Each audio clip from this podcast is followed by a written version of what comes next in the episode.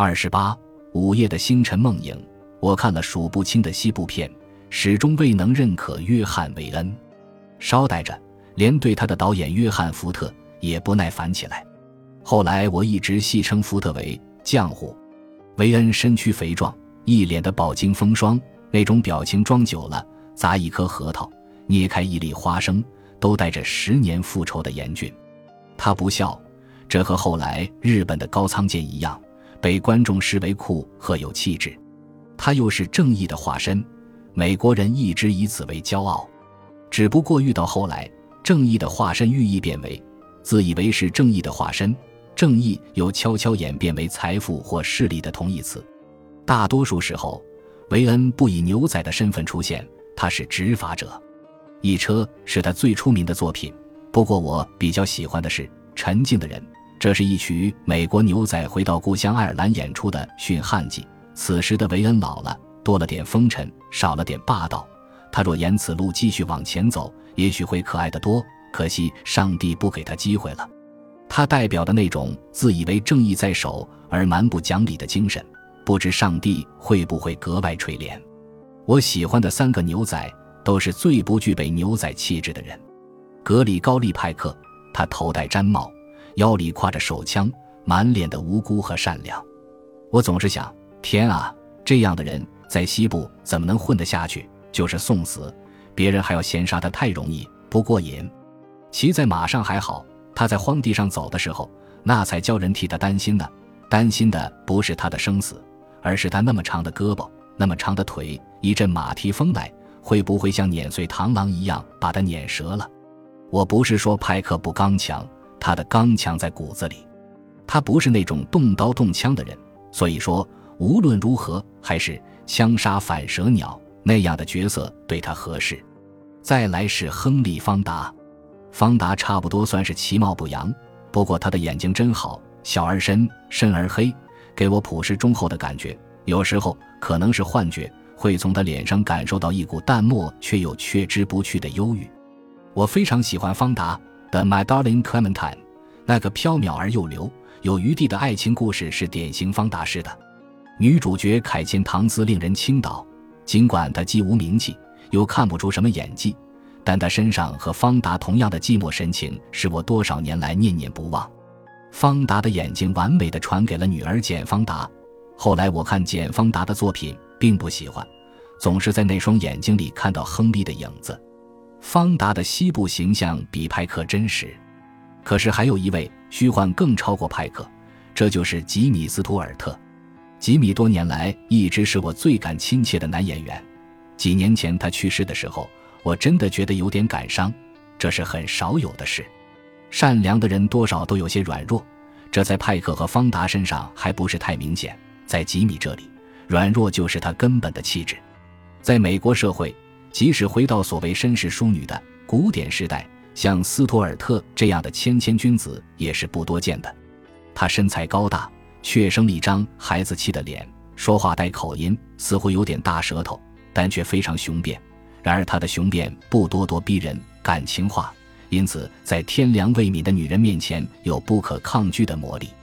对于男人，尤其是在官场和沙场打过滚、认为道德只配当擦鞋布的男人，这种雄辩压根儿不如一支儿童的豆豆枪。精彩人生给斯图尔特定了型，他演的角色身份尽可不同，观众看到的处处是斯图尔特，政治家斯图尔特，侦探斯图尔特。摄影师斯图尔特等等，史密斯先生和斯图尔特的气质不是很相符，不过那时他年轻天生的羞怯，正好可以给一个初涉官场的新人做注脚。依我的想象，和他本人最相似的角色，应该是《后窗》中的摄影师和《迷魂记》中的退休侦探。我设想的吉米的真实生活，就是那种住在曼哈顿的好区，衣食无忧，职业高尚。身边再配一位格调优雅、容貌秀丽的女人，自己还有某种爱好的人，这些在后窗中一样不缺的配齐了。而格蕾斯·凯利正是他的天作之合，百分之百的般配。在《迷魂记》中，吉米有点老了，奇怪的是他的天真和软弱丝毫没变。恐高症对于像他这样的人真是太合适不过了。唯一的缺憾是扮演他为之着迷的神秘女人的金露华，既粗也不感性，和他的气质不融洽。美国一向崇尚硬汉，像斯图尔特这样的人，注定不会成为顶尖的偶像。有一次极为难得的在邮局遇到一位白人老太太，买了一版斯图尔特的纪念邮票。听她讲，她最喜欢的男演员就是吉米。我也不是一味的不喜欢硬汉，只是讨厌不讲理的硬汉。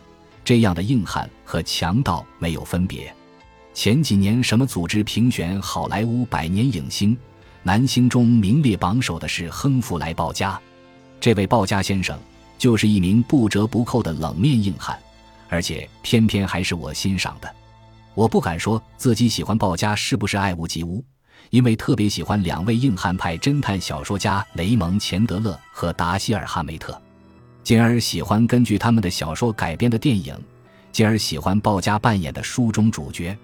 不过要说酷，鲍家真是酷，后来的七什么的只能学到一点皮毛。鲍家平平淡淡的一句：“山姆斯·贝德。”比每一集七影片中男主角拿枪拿调、得意卖弄的邦詹姆斯邦要大气得多。鲍家的西装礼帽加手杖，把四十年代政客、阔佬、黑帮大亨良莠不分的统一装扮模拟的再神似不过。他眼神冷峻，富有穿透力。对于小混混那是威慑，对于良家妇女那是致命的吸引力，对于说谎的坏女人那是嘲讽。鲍家的嘴以冷笑的时候居多，说冷笑可能夸张了，因为那笑并没有张挂在唇角，但你又能感觉出来。一个小小的器官能起如此丰富的表情作用，好演员中也是不多的。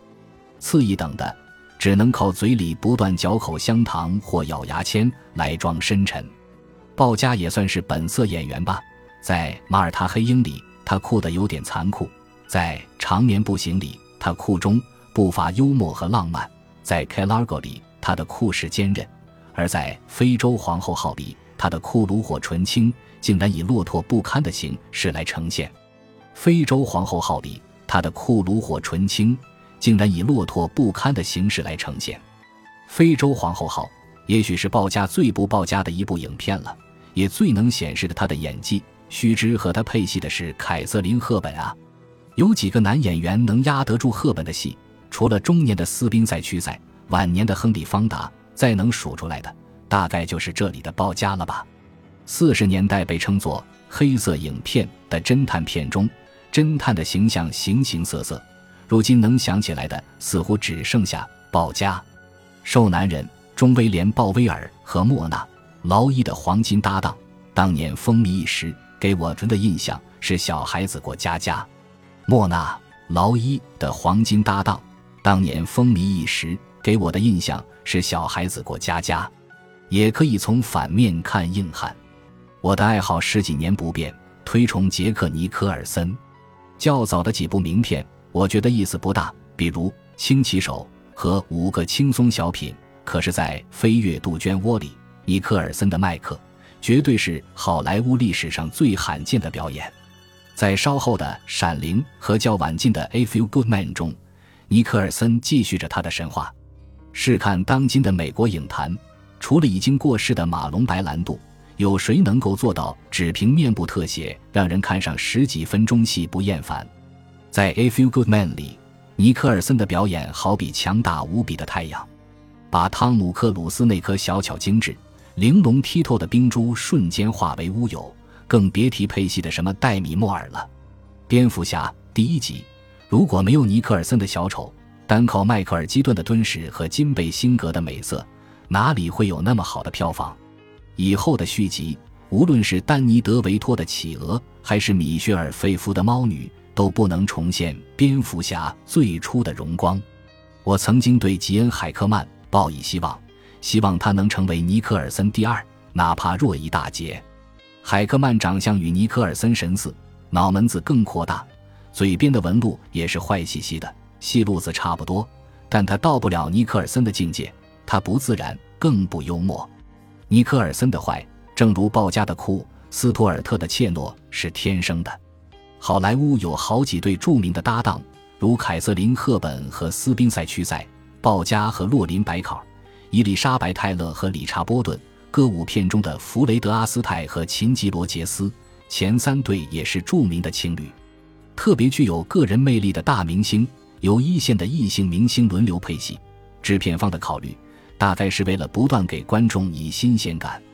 二战前后最红的男星加里·格兰特，从早期的艾琳·杜恩到六十年代的奥黛丽·赫本，三十年里的大美女几乎没有没和他同台过的。要论这份牛气。慢说，派克这些人比不了，就连大名鼎鼎的克拉克·盖博也差点劲。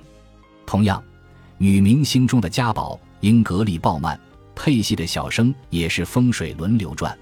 格兰特年轻时候英俊异常，虽然有点油滑，演技和气质都还不错。他在好莱坞是常青树，晚年在银幕上谈情说爱，既要幽默风趣，又要动作轻盈，给人力不从心的感觉。好在他架子在，不至于塌台。北西北中，他已经给人老迈的印象。火车车厢里的一段精彩的对话戏，居然让年轻的艾娃·玛丽·圣特压得喘不过气来。而在《蝶迷》中，可怜的格兰特还要亲自追奔，脸上赘肉哆嗦，浑身发僵，怎么也跑不快，让观众替一旁的奥黛丽·赫本捏把汗。格蕾斯·凯利是最好合作的女星，和谁配戏都能水乳交融。《捉贼记》可能是她最好看的影片，她的类型就是那种优雅高贵的上流社会女子，骄纵之外不失纯洁。只要角色定位对，他可以毫不费力地演下来，在任何故事里，他都是他自己。正午把他搬到西部，身份变成平民，结果所有的戏都让贾利·古伯抢得干干净净。制片人看到凯莉身上的不俗气质。特地为他量身定做了一部歌舞片《上流社会》，弄了两大歌王平克·劳斯贝和弗兰克·辛纳屈为他掠阵，结果还是不讨好。原因何在？凯莉固然很上流，让他蹦蹦跳跳，这就和大家闺秀的沉稳庄重背道而驰了。这和奥黛丽·赫本的情形相似。赫本的歌舞片《Funny Face》也不成功。他在《蒂凡尼的早餐》中唱唱《月亮和号》已经算是底线了，多迈一步就不再是赫本。唱唱跳跳是黛比、雷诺和拉娜，透纳们的是，他们才是活泼泼的、甜点式的都市女郎，可以随着一声鞭炮响从蛋糕里跳出来。茜德·查雷斯一双美腿，至今无人能出其右。他和阿斯泰的那部《乐队马车》给人印象至深。甚至使人不由自主地忘掉了武王元熟到尽俗的武技。格蕾斯·凯利和奥黛丽·赫本，一个高贵优雅，一个甜美纯真，但都难得的有一种平易近人的亲切，所以在观众心里，比那些单纯的肉蛋好类性感女星如珍·罗素和艾娃·加纳，或神秘莫测、性情怪异的女星如嘉宝和贝蒂·戴维斯，或粗放的美国本土女郎如简·方达和费唐纳威。更有长久的美好印象，《捉贼记》和《罗马假日》后来很有一些变相的模仿片，如大卫·尼文主演的《红豹》，以及前年由布鲁克林女孩安妮·海瑟薇主演的《公主日记》，票房相当不俗。可惜时代不同，对于我这样守旧的观众，总觉得其中灵气全无。凯莉的情况我不太清楚，赫本这只天鹅确实是由丑小鸭变来的，我记得。在他成名前的《拉文德山强盗》里，他充当一个跑龙套的角色。餐馆卖香烟的女郎出场一分钟，几句简单的对话，发型和打扮均极可笑，嘴巴笑的时候咧向两边，使得脸的下半部像个倒三角形。《罗马假日》一鸣惊人，然而此后再无作品可与之媲美。蒂凡尼的早餐略有值得回味之处，莎布丽娜只当饭后的一小杯香草冰激凌。十四年后拍两个人在路上，其中的形象已经面目全非。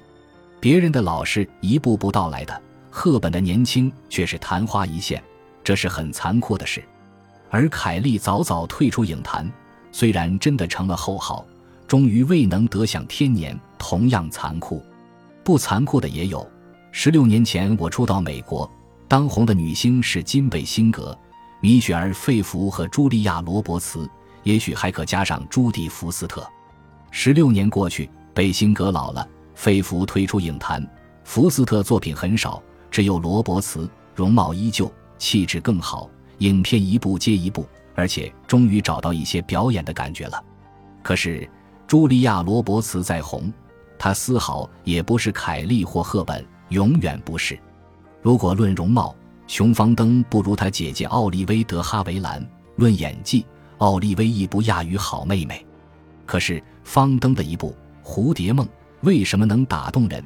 她的银幕形象为什么就那么让人难忘呢？就方登自己而言，如果说造型的华美艳丽，《海盗艳史》可算登峰造极之作。可是，我们也记不住她在片中妖娆的贵妇人形象。李渔曾经说过：“女人最美的地方，身材容貌还都不是最重要的，在这一切之上是气质，或曰态。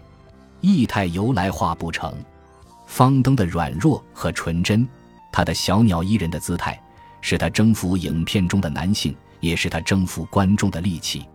贝蒂·戴维斯太怪异，太咄咄逼人了。英格丽·褒曼确实端庄秀丽，可是太理性，太大义凛然了。格丽泰·嘉宝这个女人神秘固然好，未免太不近人情了吧？还爱穿男装，珍妮弗·琼斯之类，顶适合给惠特曼当老婆。奥利薇。《乱世佳人》中那个典范女性梅兰妮，她的道德连天使都自愧不如，他的理念连马丁路德都要佩服。他永远刚强，他不需要男人护持。正相反，他满世界瞟着，看哪有不争气的男人等着他去拯救呢？方登除了《蝴蝶梦》，还有《春闺疑云》，表现的是同一类性格。《蝴蝶梦》中，他瞒着雇主，一个势利的老妇。小心翼翼地去和劳伦斯·奥利弗约会，那神韵和李后主笔下可爱的小周后何其相似！花明月，暗龙轻雾，今宵好向廊边去。产袜不相接，手持金缕鞋。奴音出来难，教君自一帘。这样的女性在西方何其凤毛麟角，在当代又几乎绝种。她是男人的心肝宝贝，而女权主义者可能要妒其大幸，怒其不争了。奥利薇的性格可以演《浮生六记》中的云，可惜她一辈子也没有遇到这么一个角色，一个这么理解她的导演。女继承人和蛇坑虽然带给她一座小金人和如潮的家庭，但都不是她的本色。何况她已经风华不再。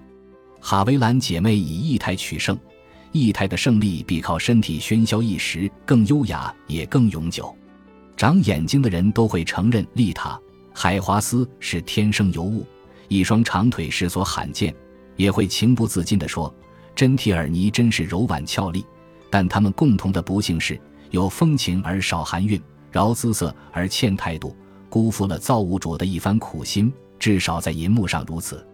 我这么说，想到当年美国大兵对海华斯的狂热，被赞为爱神号的丽塔维 Gilda 拍的剧照，至今令人不可逼视。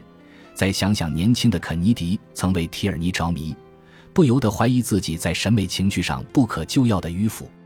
其实，一些影史上不出名的人物留给我的印象超过许多一流明星。他们要么明朗健康，要么幽怨哀婉，要么高傲，要么沉静，家下寒光，神龙一现，令人怀想不已。如前面提到的凯茜·唐斯。和多年来一直喜爱的影片《佩顿街》中的戴安·法西，戴安·法西的生活经历实不堪言。苦孩子，十五岁结婚，十七岁又结婚，演了两年电影，前途无量，跑了。但在影片中，他却如阳光一般灿烂。我四处搜寻他的作品，最终发现是徒劳。早年很迷过一阵子歌舞片，还买了几本画册。在好莱坞的类型片中，歌舞片很像鸡尾酒，好喝，有点劲道，又不是很醉人；又像寿司中的加利福尼亚卷，颜色不错，便宜也不难吃。歌舞片顾名思义，有歌有舞，同时它也要讲故事，基本上是一个轻松的爱情故事，情节简单的出奇，但绝不能少喜剧的噱头。那时候我读书做工，每天累成一滩泥。你让我看悲剧，跟着大导演、大明星叹气发愁、深思掉眼泪，寻几个小时的不快活，拜托，我宁可爬起来继续操练。可是歌舞片呢，起码有节奏，身子晃一晃，休息了。我最习惯在沙发上枕着或斜靠着枕头看，情节没意思，女主角又不漂亮，或者就是太累，看着看着睡着了也不错。不过大多数歌舞片结尾照例会来一段歌舞，全武打，人欢马叫，痛快热闹一番，从睡梦中惊醒，揉揉眼睛，满世界花团锦簇，于是心满意足的继续睡。说到歌舞片的明星弗雷德阿斯泰和琴吉罗杰斯这一对，我一直不是很喜欢，觉得阿斯泰这小子太油滑，看不到一点幽默风趣，而罗杰斯的形象又太模糊，说不出不好，可也说不出好。小老头阿斯泰的踢踏舞固然是一绝，比起来，我还是更期待罗杰斯的扭腰踢腿。老年的罗小姐在电视上回忆往昔时光，感叹说。十几磅重的层层叠叠的舞裙系在腰间，一曲即终，浑身汗水淋漓。对于观众，好看的正是这些繁复夸张的、超越生活之上的锦衣绣裙。我也不太喜欢朱迪·加兰，这纯粹是偏见，因为我不喜欢她的长相。朱迪·加兰歌唱的好，《绿野仙踪》的主题歌《彩虹那边》，我百听不厌。前些年还被评为美国二十世纪最受欢迎的电影歌曲，可是加兰不会演戏，由于个子小，舞姿当然也不出众。他最有名的电影《相会圣路易斯》和《复活节游行》，光那些古板的服装就够人受的了。